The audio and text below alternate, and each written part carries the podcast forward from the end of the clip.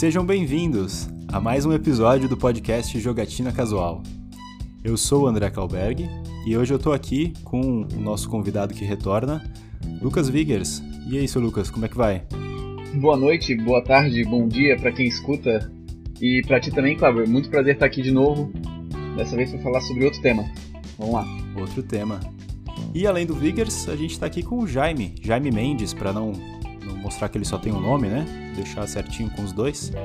Tudo bom, Jaime? Como é que vai? Tudo ótimo, André. E com vocês? No meu caso, o prazer é pela primeira vez, mas eu acho que vai ser tão intenso quanto o do Vigors aí.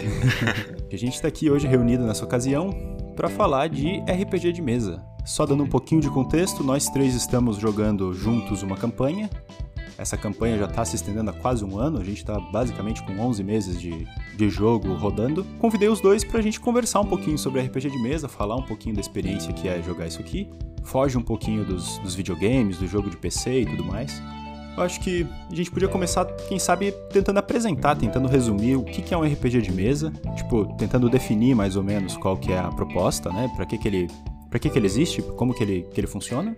E aí depois a gente fala um pouquinho da nossa experiência, do que, que a gente está fazendo e tudo mais. Bem, é assim como o, o próprio jogo, é, o RPG tem várias definições, né? E cada um vai dar o aspecto do RPG que mais agrada, que mais convém. Então eu diria que o RPG, para mim, ele é um jogo cooperativo de contação de história. E aí cada jogador assume papéis que são relativos a, essa contação de história, geralmente personagens. E isso tudo é mediado por um jogador específico, que a gente caracteriza como mestre, ou o mediador da, da mesa, que vai arbitrar para os outros jogadores as situações desse universo criado por todo mundo. Vocês dois já tiveram experiência sendo mestres, né? Vocês já fizeram esse papel de conduzir o mundo, narrar as ações, propor os desafios. Eu não, não cheguei lá ainda. Mas vai chegar. Sim, sim, eu particularmente tive a experiência já algumas vezes. Não tantas quanto o Vigors. as minhas experiências foram, foram bastante intensas também. Algumas campanhas, várias one-shots. O entusiasta da, da arte da, da mestranagem. Massa. Acho que a gente podia até explicar também o que é uma campanha e o que é um one shot, né? Perfeito. Eu acho que é importante pro pessoal que tá começando a se familiarizar com um RPG. Basicamente, a campanha e o one shot tratam de como a gente se organiza para jogar, né? Uma determinada história, né? Como o Vigas bem falou no início, o RPG tem esse lado narrativo. As pessoas se reúnem para jogar uma história, criar uma história juntos de maneira colaborativa. E uma campanha normalmente a gente chama aquela história de mais longo prazo, que ela vai se estender por diversas sessões vai tomar tons mais complexos, reviravoltas mais intensas, enquanto o one shot ele tende a ser uma aventura já bem mais fechadinha, que tende a ocorrer numa sessão só, uma sessão, vamos definir o que, que é, o, o encontro efetivamente, né? O pessoal se reúne para jogar e fica ali umas duas, três, quatro ou até mais horas jogando. Então essa é a diferença fundamental entre os dois. Fato curioso, uma vez a gente quis fazer uma one shot eu levei, levei uns amigos pro sítio dos meus pais pra gente jogar lá. E aí essa one shot, eu tava começando a mestrar, não fazia muito tempo que eu tava mestrando. Eu errei muito rude na, no, no, pacing da, da mestra, de mestrar a aventura. Eu achei que ia durar X horas, 3 horas, 4 horas. E aí, pô, foi muito, muito, muito longo. Muito mais do que eu esperava. E a gente não conseguiu terminar naquele final de semana aquela one shot. E daí a one shot virou uma two shot. Uma Tá, a mesma aventura, só continuada em duas sessões. E aí a segunda vez que a gente jogou foi um ano depois no sítio de novo. Então essa foi a, a, a one shot mais longa que, que eu fiz na, na vida. Vocês terminaram a, a, aventura depois de um ano? Tipo, o one shot Isso. teve um ano de intervalo? Isso, porque até reunir todo mundo, a mesma galera, numa possibilidade de jogar aquele jogo de novo, que provavelmente ia durar mais tempo, a gente ficou enrolando e foi no sítio de novo e, durante, e depois de um ano. Foi uma, foi uma setting chamada Dark Sun, inclusive, bem, bem interessante. Esse eu acho que é um fenômeno que acontece bastante, de o mestre errar a mão ali na, na estimativa de quanto tempo vai durar o one shot e acabar passando. Também já passei por isso. No meu caso, o one shot foi uma, foi duas sessões, não acabou e acabou morrendo pela metade, tristemente. Não sei se eu vou ter oportunidade de reunir a galera depois de, de tanto tempo para finalizar ela. Eu acho que é complexo também pro mestre poder medir o, o ritmo da aventura, porque a contação de história é colaborativa, né? Então, tu pode até planejar, tipo, ah, não, o pessoal vai chegar na cidade vai ter tal coisa. Mas os jogadores são livres para puxar a história para pontos que tu não tava muito prevendo. Então, ela pode de fato se alongar ou pode se encurtar e, tipo, Eu entendo que não é muito trivial determinar, tipo, não, em quatro horas a gente termina isso aqui. Tipo. A gente tem algumas diretrizes, né? Tipo, de, de quanto o encontro vai durar, mas tudo com base em experiência empírica, né? Tudo com base em estimativas que a gente mesmo cria. Então, é, é um, tem que ter uma sensibilidade para conseguir prestar atenção. Eu, particularmente, sou muito, muito ruim em definir tempo. É, eu dou trela pra um monte de coisa que os jogadores fazem e os jogadores se empenham em umas coisas que às vezes a gente nem imagina que eles vão se empenhar transforma bastante a experiência de contação de história. Eu acho que é difícil mesmo é, ter, fazer essa estimativa e como o André disse, como a experiência justamente é baseada nisso, em dar liberdade para os jogadores é, contarem história junto contigo e produzir ali um universo vivo, né, o mais vivo possível. Eu acho que é, é aí que é o negócio, é a virtude que ao mesmo tempo causa esse problema, né? Porque parte importante, eu diria, da experiência do RPG é tu oferecer essa opção de jogo, de jogabilidade, onde não há limites impostos pela mecânica, pelo como é o jogo eletrônico, que ele é programado e tu joga o que está programado. No RPG, como ele ocorre no campo da imaginação, né, em tempo real ele, é, é sendo ele vai sendo criado, acaba recaindo nesse problema, mas o que também é uma virtude. Né? Fora o fato de que existe um fator, um grande fator de imprevisibilidade que o, os próprios sistemas de RPG prevêem, né, que, que é o sistema de dados, que é aclamado, o dado D20, que a gente joga para poder jogar e que define as diversas imprevisibilidades que a gente pode ter é, nessa construção de mundo, né? Que dá essa, essa sensação de que nada é certo, de que a aventura está sempre na esquina. Qualquer coisa que a gente queira fazer, é, pode acontecer uma reviravolta e a gente ter que se virar como jogador e às vezes o mestre se virar para poder trazer essa experiência para tornar toda a experiência de contação de história, de criação de universo e tudo mais é, mais harmoniosa para todo mundo e todo mundo se divertir, que esse é o objetivo final, né? Além dessa aleatoriedade nos eventos que o mundo oferece, mas também ele ele ninguém é infalível na vida real, né? Então ele traz essa possibilidade de errar, apesar de os personagens serem competentes nas diversas funções que eles cumprem, mas há sempre a possibilidade, mesmo que pequena, de errar, né? Então ele, o dado traz também esse, tem esse significado dentro, dentro do jogo. Eu acho que a gente podia só resumir para deixar bem claro, tá? O RPG de mesa, seja D&D, seja Vampiro Máscara ou qualquer outro sistema, qual que é a, a proposta? Vai ter um grupo de jogadores um deles vai ser o mestre, que ele vai ser basicamente o narrador da história. Ele vai contar como que os, os aventureiros, como que as pessoas estão interagindo com o mundo. Ele vai propor os desafios, seja um combate, seja uma, uma caverna para explorar, seja um, um estranho que vocês cruzaram na estrada, ele vai trazer os, os desafios e os jogadores jogam com personagens. Cada um interpreta o papel de uma pessoa, um personagem dentro do mundo. Esses personagens estão juntos, estão unidos por algum motivo, sei lá, foram contratados para fazer uma entrega em outra cidade. Vai todo mundo na carroça junto, faz amizade na estrada e aí permanece junto, sabe? Ou então, sei lá, as, os personagens têm os seus backgrounds, sabe, suas histórias pessoais anteriores e eles se juntam para fazer essa aventura juntos. O mestre vai narrando, vai trazendo a história que ele quer contar, né? Vai trazendo a, a ideia da campanha. Os jogadores vão jogando, vão reagindo ao que o mestre vai trazendo e vão propondo coisas novas. Como a gente falou, a ideia é que a contação de história seja coletiva, né? Seja colaborativa. Então, por mais que o mestre tenha pensado que os, os personagens vão passar pela estrada, a gente pode inventar de passar pela floresta que fica adjacente e todo mundo se embrenhar no mato e o mestre tem que pensar, tipo, ah, então na floresta tem uma coruja, tem um urso, tem um, uma cobra, tem um buraco. Aí vai da criatividade da gente contar essa história junto, sabe? Por ser um ambiente bem livre, né, nessa questão narrativa, a história ela vai ser, sendo contada com a perspectiva de cada um. Cada um vai dando sua contribuição e vai também se expressando, né? Eu acho que todo mundo já teve a oportunidade de jogar algum RPG, algum jogo eletrônico e tu pensou, pô, que legal que se esse jogo tivesse tal coisa. Que legal que que se tal evento acontecesse, né? E no RPG a gente tem essa, essa possibilidade, né? Porque o mestre tá ali, sempre acessível, e havendo a iniciativa dos, jo dos jogadores no papel dos seus personagens de gerar essas situações, elas vão acontecer naquele mundo. E esse mundo vai ser transformado à moda dessas pessoas, né? A maneira delas. E isso, inclusive, pauta uma das, um dos grandes desafios de jogar RPG e mestrar RPG, que é o fato da liberdade do jogador. Então, é muito comum encontrar pessoas que vão jogar RPG pela primeira vez e não tem noção do que tu pode fazer.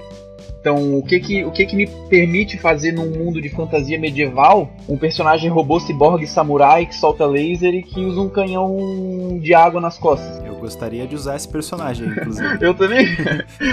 Mas aí, o que, por que, que a gente não consegue usar isso no mundo de fantasia medieval? O que que, o que, que limita a gente? O que que, o que, que faz sentido a gente colocar dentro daquele universo que a gente quer construir com os nossos pares, né? Tem a ver com, com o sistema que a gente vai usar, as regras definidas pelo sistema, a configuração da, do universo que a gente quer, quer mestrar, né?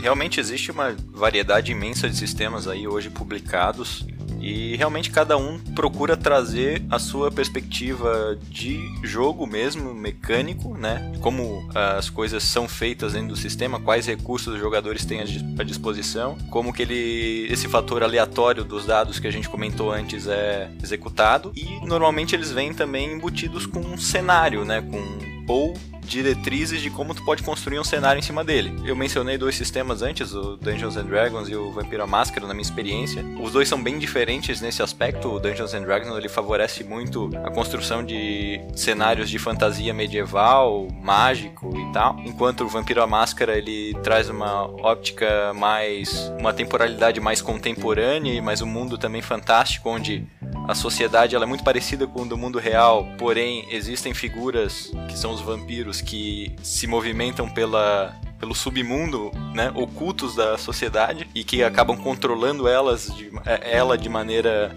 uh, oculta. São sistemas, livros que trazem esses jogos de maneira bem distintas e que, dependendo da nossa experiência, a gente pode embarcar em um deles.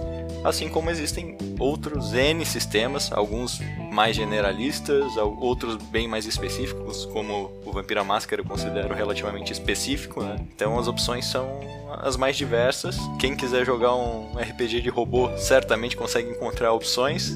Quem quiser de samurai também encontra.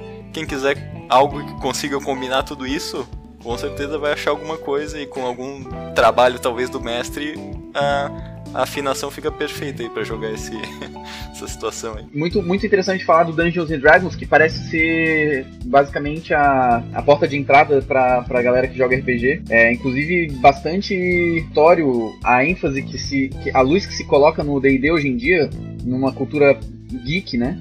É, a gente pôde perceber muito isso com Stranger Things, por exemplo, que colocou, trouxe à tona o RPG principalmente o D&D. O Demogorgon, por exemplo, da série, é um personagem do submundo de Forgotten Realms, que é uma configuração, um cenário de, de Dungeons and Dragons, né? Isso permeia toda a nossa, a nossa, o nosso jogo, né? A gente acaba construindo todo no, toda a nossa vivência de RPG baseado nessas, nessas regras, nessas configurações, nesses cenários que são propostos pela gente. Cada cenário desse possibilita pra gente é, mundos diferentes e, consequentemente, atores, elementos que a gente controla diferentes. Ou nossos personagens são diferentes. Então, na, no mundo de fantasia medieval, é mais fácil tu ver um mago, um feiticeiro, e menos fácil de tu ver algum personagem, por exemplo, como um vampiro moderno, um cientista né? Já que na, na fantasia medieval esse estereótipo é bem menos visto, assim. Dentro do próprio sistema, a gente tem várias é, configurações que permitem coisas diferentes.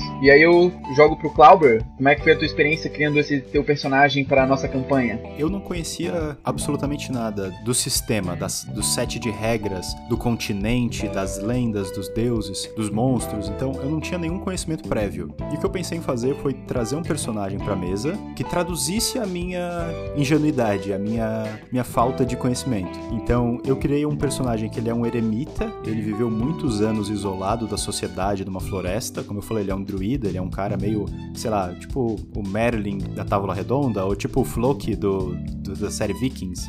Ele é um cara que vive isoladão e não conhece as coisas. Porque o, o André, jogador, não conhece também. Então, quando o meu personagem chega e dá de frente com um guarda na cidade, ele não sabe o tamanho da ameaça que é o guarda. Ele não sabe se ele tem que respeitar e falar sendo cortês com o guarda, ele não sabe se ele pode xingar o guarda, ele não tem noção nenhuma do negócio. Por eu não conhecer as ameaças, eu não conhecer os, os problemas do DD, eu decidi fazer um personagem que também não conhece e tentar interpretar ele, sabe? Tipo, agora com um ano de campanha eu já tenho muita noção do que, que tá rolando, sabe? Mas na primeira sessão que eu cheguei, essa campanha já tava rodando há, um, há algum tempo.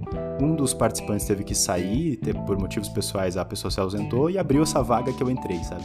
Então eles já estavam com a campanha um pouquinho rodando. E o primeiro encontro, assim, tipo, sei lá, em, em poucas horas de jogo, a gente deu de cara com um dragão, sabe? meu personagem, uma das ações que eu fiz foi, tipo, enfiar a mão na boca do dragão e jogar comida dentro da, da garganta dele, sabe? O, o, o, dragão tava falando comigo, dizendo que tava com fome e tudo mais. E, e tipo, pensei, ah, vamos lá, cara, vamos dar uma comida pra esse bicho aqui. E eu enfiei a mão na boca do dragão, castei uma magia que faz aparecer comida, que o druida tem esse poder. E eu, tipo, total desafiando o bicho, sabe? E não fazia a menor noção se o cara me matar em um, um hit, eu ia morrer e acabar o jogo pra mim. Ou se, sei lá, isso ia dar certo e o dragão ia engasgar e morrer. Eu não tinha a menor noção do que, que ia acontecer e eu tentei fazer, sabe? O mestre deixou, ele achou da hora também, não, não me impediu de, de seguir com o meu plano. E, porra, foi muito engraçado, assim, tipo, começar desse jeito, sabe? Foi genial. É, a gente tava na, na, na sessão ouvindo isso, e quando ele fez isso, ficou todo mundo, tipo, caraca, olha só o que o bicho fez. Porra, desrespeitando totalmente Aí, Ousado. Ousadíssimo. E, pô, foi uma baita experiência, assim, porque claramente o teu personagem faria isso, assim, né? Tu emergiu, assim, bastante na, no teu personagem isso foi sensacional. É uma, um dos highlights dessa campanha inicial que a gente fez foi esse momento do, do desafio do dragão. E são os momentos daqueles que ficam na memória, né, cara? Eu acho que o RPG ele tem muito esse potencial assim como os bons jogos eletrônicos, tem esse potencial de gerar momentos que o cara vai lembrar para sempre, ainda mais sendo um jogo estritamente multiplayer, que tu vai estar tá ali com uma galera compartilhando aquele momento, muitas vezes até presencialmente, em volta de uma mesa, né? A quantidade de momentos memoráveis que são gerados é muito legal, assim. Tem momentos até hoje que a gente lembra de anos atrás jogando RPG em diferentes mesas, envolvendo diferentes pessoas, e isso é uma das coisas que eu acho que faz a gente querer voltar a jogar jogar e iniciar novas campanhas, novas aventuras. Cara, eu, eu sou muito fã de contar história de, de RPG, cara. Eu tenho várias histórias se me permite, eu, vou, eu posso contar uma agora, uma das melhores cenas que aconteceram comigo. Eu tava mestrando uma sessão one shot, que também durou. Era um one shot, mas acabou durando duas sessões, porque eu errei a mão do tempo de novo. A gente tava jogando de madrugada, era quase quatro da manhã. A gente tava quase virando a noite para fazer. E o, o grupo, que consistia de um, é, um anão, dois humanos e um Loxodon. Loxodon é um elefante humanoide que é do Magic. A gente pegou do, do, do, do, universo do Magic. E eles encontraram um orbe encantado que tocava uma música muito serena. Quando eles chegaram perto do orbe, o orbe era uma armadilha e o orbe tocava um alarme muito forte, muito alto, que encantava quem ouvia com a magia Fear, ou medo. E o medo faz com que tu corra da fonte do, do medo com toda a força que tu tem, com todos os artifícios que, que tu tem, tu tem que correr. E eles estavam num lugar que era um penhasco. E aí o que aconteceu? Foram fazer as rolagens. Primeiro humano, ah, passou, ah, tranquilo. E foi o anão, passou. Segundo humano, passou. Quando chegou no Loxodon, o Loxodon se encantou. E agora para parar esse cara de correr para ele não se jogar do penhasco. A galera que tava sentada na mesa levantava para jogar. Cara, tem que fazer isso. E a gente gritava um tentando fazer uma ação em cima do outro para poder segurar o Loxodon, e o Loxodon super forte, porra, que é um elefante de 400 quilos. E todo mundo tentando segurar o Loxodon e o Loxodon encantado. E aí uma, um dos personagens ficou na, na armadilha tentando quebrar. E nesse momento que a, que a armadilha soltou, eu coloquei uma música do uma música clássica fúnebre então, num volume alto, assim. Então a música tava tocando forte, tocando alto, enquanto esse encantamento estava acontecendo, e eles desesperados tentando fazer o Loxodon. E cara, assim, ó, quando acabou e tipo, eles conseguiram segurar o Loxodon, que ele quase conseguiu se jogar mais um pouquinho de tempo, e, e eles conseguiram quebrar o orbe. Quando todo mundo acalmou, ficou todo mundo tipo. coração disparado, a galera tipo respirando fundo. E esse momento me marca bastante, assim. E era uma mesa que é é, o pessoal estava jogando pela primeira vez. Então, essa característica de trazer momentos como esse pro jogo e isso eternizar, assim, é sensacional. É, essa, essa mesa foi tão marcante que eu pedi para um amigo meu fazer um desenho de, do grupo, assim. E a gente tem hoje, eu entreguei o desenho para um, um amigo meu, para esse meu amigo que estava jogando. E eu tenho o desenho dele até hoje porque é, foi bem, bem marcante, foi uma, uma, uma, aventura bem especial. E esse momento em particular foi o que mais me, me, me chamou atenção. E, e tu, Jaime? Olha, momentos particularmente memoráveis, eu sempre trago à tona a mesa que eu tava mestrando de Vampiro à Máscara que vocês estavam jogando comigo, o Viggers especificamente e outros amigos nossos. O André ainda não, não tava no nosso grupinho de RPG. eu tava usando o, um cenário que eu mesmo fiz, uh, baseado no, no cenário de Vampiro à Máscara padrão, mas era um cenário com uma, uma, tonalidade cyberpunk, era um mundo no futuro distópico, tinha acontecido algumas, algumas coisas. Isso não é uma característica do Vampiro à Máscara por natureza, mas nesse meu cenário customizado era assim. O personagem do Viggers, ele tinha uma, um, um dos talentos dele, ele conseguia uma, usar uma espécie de magia que encantava um objeto e uma pessoa que virasse portadora daquele objeto tornaria-se amaldiçoada, por assim dizer. E particularmente a maldição tornava todas as outras as pessoas que, que chegassem próximo dela é, hostis àquela, àquela pessoa amaldiçoada. E isso gerou uma situação extremamente engraçada, assim, de, de o, o personagem do Vigas entregar esse objeto por uma, por uma senhora que foi meio que hostil com eles quando eles tentaram abordá-la. Era uma senhora que trabalhava numa banca de jornal desse, dessa cidade cyberpunk e as pessoas, os mendigos, as pessoas que estavam ali na madrugada trafegando próximo à banca de jornal começaram a hostilizar espontaneamente assim a senhora e uh, depredavam a banca de jornal dela, xingavam ela e chamavam para briga, uh, disparavam ofensas e cara, na maneira como isso aconteceu, né? Toda, toda, todo o setup que foi feito naquele momento pra gente, entre os jogadores, assim, isso tornou uma coisa muito engraçada pra gente. A gente gargalhava e foi difícil até retomar a, a, a, partida. E esse foi um momento dos mais memoráveis. Eu no papel de mestre, mas assim, o mestre, apesar de muitas vezes estar nessa função de que ele não tá jogando e tendo surpresas nas situações, mas ele tem surpresas nas interações dos jogadores com essas situações. E, e eu me diverti demais naquela, naquele evento. Lembro bastante e sempre dá vontade de rir quando Pô, totalmente, resgato. totalmente. Essa cena aí eu acho que foi a vez que eu mais ri e gargalhei jogando RPG na vida. Essa, essa cena aí foi genial. E o André, tem alguma cena já nessa nossa campanha que te, além dessa do dragão, alguma que te chama a atenção? Então, um dos melhores momentos para mim foi quando a gente estava saindo de uma cidade indo para outra, caminhando assim na, na estrada e tudo mais. E como eu sou um druida, tem todo esse lance da natureza, dos animais, eu tenho uma coruja comigo, a Kátia. E a Kátia começou a chamar nossa atenção, começou a me bicar, começou a fazer fazer um alvoroço ali e a gente percebeu que estava chegando um castelo voador. Tinha uma nuvem gigante descendo do céu em nossa direção. e essa nuvem, quando chegou bem perto, ela lançou uma escadaria feita de nuvens para o nosso, nosso time. A gente não sabia nem o que fazer, a gente ficou todo preocupado se a gente devia subir investigar, se a gente devia sair correndo, a gente não sabia muito bem o que estava pegando. No fim das contas, a gente decidiu por entrar no castelo, subir essa escada toda.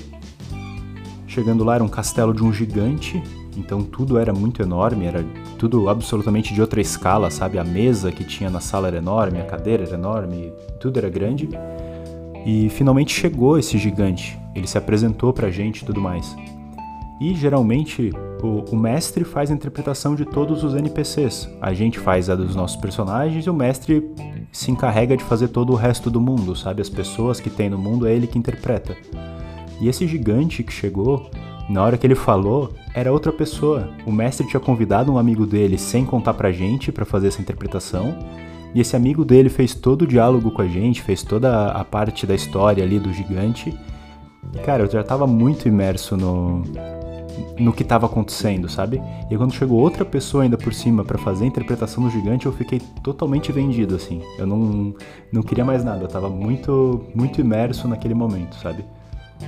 sei lá, eu tava me sentindo quando eu assisti Harry Potter a primeira vez no cinema eu era criança, eu tava tipo vidrado no negócio, eu tava tipo assim, ó, 100% entregue pro jogo, tá ligado? Tipo, o PC descrevendo o castelo e a, o salão gigante vazio e a cortina e, e o espaço e eu tava, tipo assim, ó, absorvendo tudo e totalmente esquecido do negócio, sabe?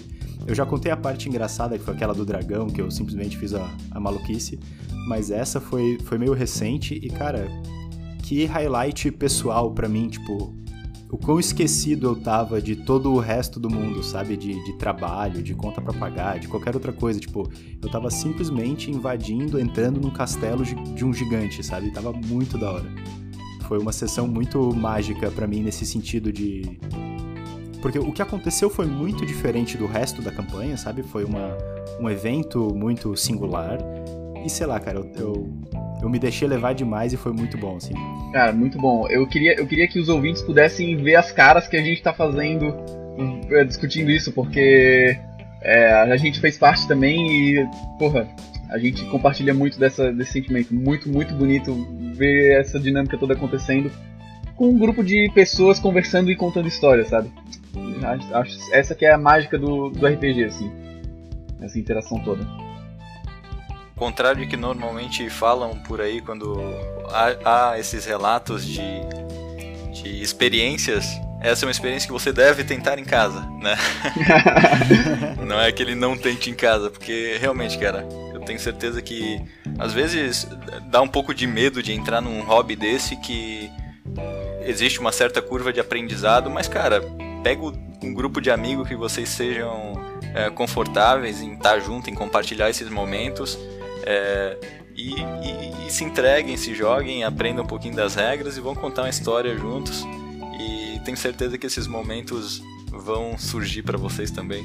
Isso é, é garantido, porque todo mundo que eu conheço que já experimentou o hobby é, o suficiente, assim, algumas sessões, alguma uma campanha, é, tem esses momentos e acaba querendo voltar. Assim. Não é à toa que hoje é um hobby em ascensão, é um hobby que existe aí desde os anos 70 e construiu uma legião de, de, é, de culto em torno disso é, nos anos iniciais, nas décadas iniciais, mas agora em pleno 2020, 2021, ainda estamos é, talvez no melhor momento né, desse hobby, então não é por acaso. Eu acho que eu, pessoalmente, sempre fui um, um adepto do RPG. O que me faltava era oportunidade, sabe? Eu vim de uma cidade do interior, a, gente, a galera não tinha os livros, não manjava muito do inglês para poder pegar um material pirata na internet e tentar, tentar traduzir, tentar mexer. Então, tipo, eu sempre tive interesse, eu sempre soube que existia RPG de mesa. Me faltava mesmo era a oportunidade de pegar e, e juntar um time, juntar uma equipe para fazer. Então, quando eu finalmente consegui uma vaguinha ali, que eu já tinha falado pro Vigres algumas vezes, cara, quando rolar um RPGzinho, me chama, me, me convida que eu tenho interesse. Então, quando abriu essa vaga, ele me chamou, fui, mergulhei e, cara, que decisão acertada, que parada da hora que é jogar isso aqui junto. Eu acho muito massa esse foco em narrativa, sabe? Tu tira o, o estímulo visual do videogame, tu tira a TV brilhosa com um monte de coisa e, e tutorial e botão para apertar, para simplesmente a tua imaginação e a imaginação coletiva da história que está sendo contada, sabe?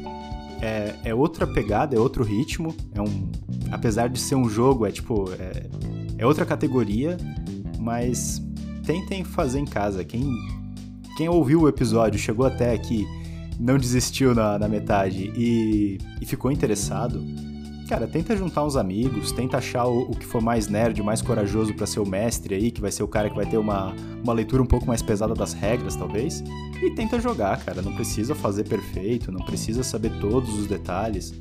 O, o mestre tem liberdade, às vezes, de fugir de uma regra e determinar uma, uma coisa diferente, então junta todo mundo, pensa numa história, o mestre propõe alguma coisa e, e, e, tenta jogar, cara. Essa é a minha, minha dica, assim. Se tiver oportunidade, não passem.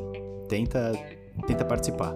E depois que a gente começa a saber como é que funciona RPG e tudo mais, a gente vê que tem muitos sistemas que são muito versáteis para um monte de coisa. Como a gente já falou de regras específicas para configurações e cenários específicos, também existem RPGs que são solo play, tu consegue jogar sozinho, com uma, um cenário que é, que é que o próprio jogo te proporciona.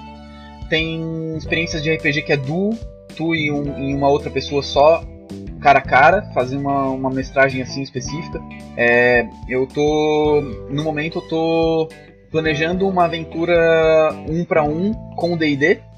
utilizando ferramentas que o próprio jogo me, me, me permite. Vamos ver como é que vai ser. E. Bem, oito jogadores. Eu já joguei com mesa que tinha oito jogadores e mais o mestre, então tinha nove pessoas na mesa. Foi uma sessão só, foi meio caótico, mas foi uma experiência proveitosa. Eu já joguei com dois jogadores e um mestre também. Essa foi a minha primeira sessão. Então tem, tem categorias de jogos para todos, todos os tipos de, de pessoa, todo tipo de gosto, todo tipo de abordagem. É, a parada é, é, exercitar o teatro da mente para fazer com que a experiência seja proveitosa e que a contação de história seja divertida. Que esse é o objetivo, né? A gente se divertir. Então, gente, eu acho que o episódio de hoje é esse aqui.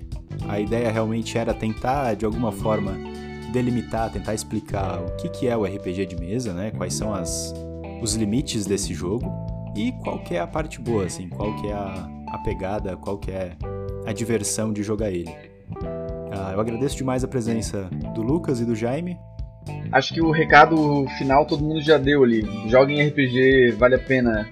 É um evento muito bom, social, de imersão, criatividade, proveito com pessoas que tu gosta. É só, só ganho. Todo mundo sai ganhando e se diverte. E a gente ainda come um salgadinho, toma uns refrigerantes, às vezes uma cervejinha, e é sempre proveitoso. Da minha parte, eu só concordo aí com as considerações finais de vocês e agradeço o convite, André. Me sinto bastante honrado de estar aqui podendo falar para essa audiência bacanérrima. E é isso aí, um abraço a todos. Então, gente, é isso aí. Muito obrigado e até a próxima.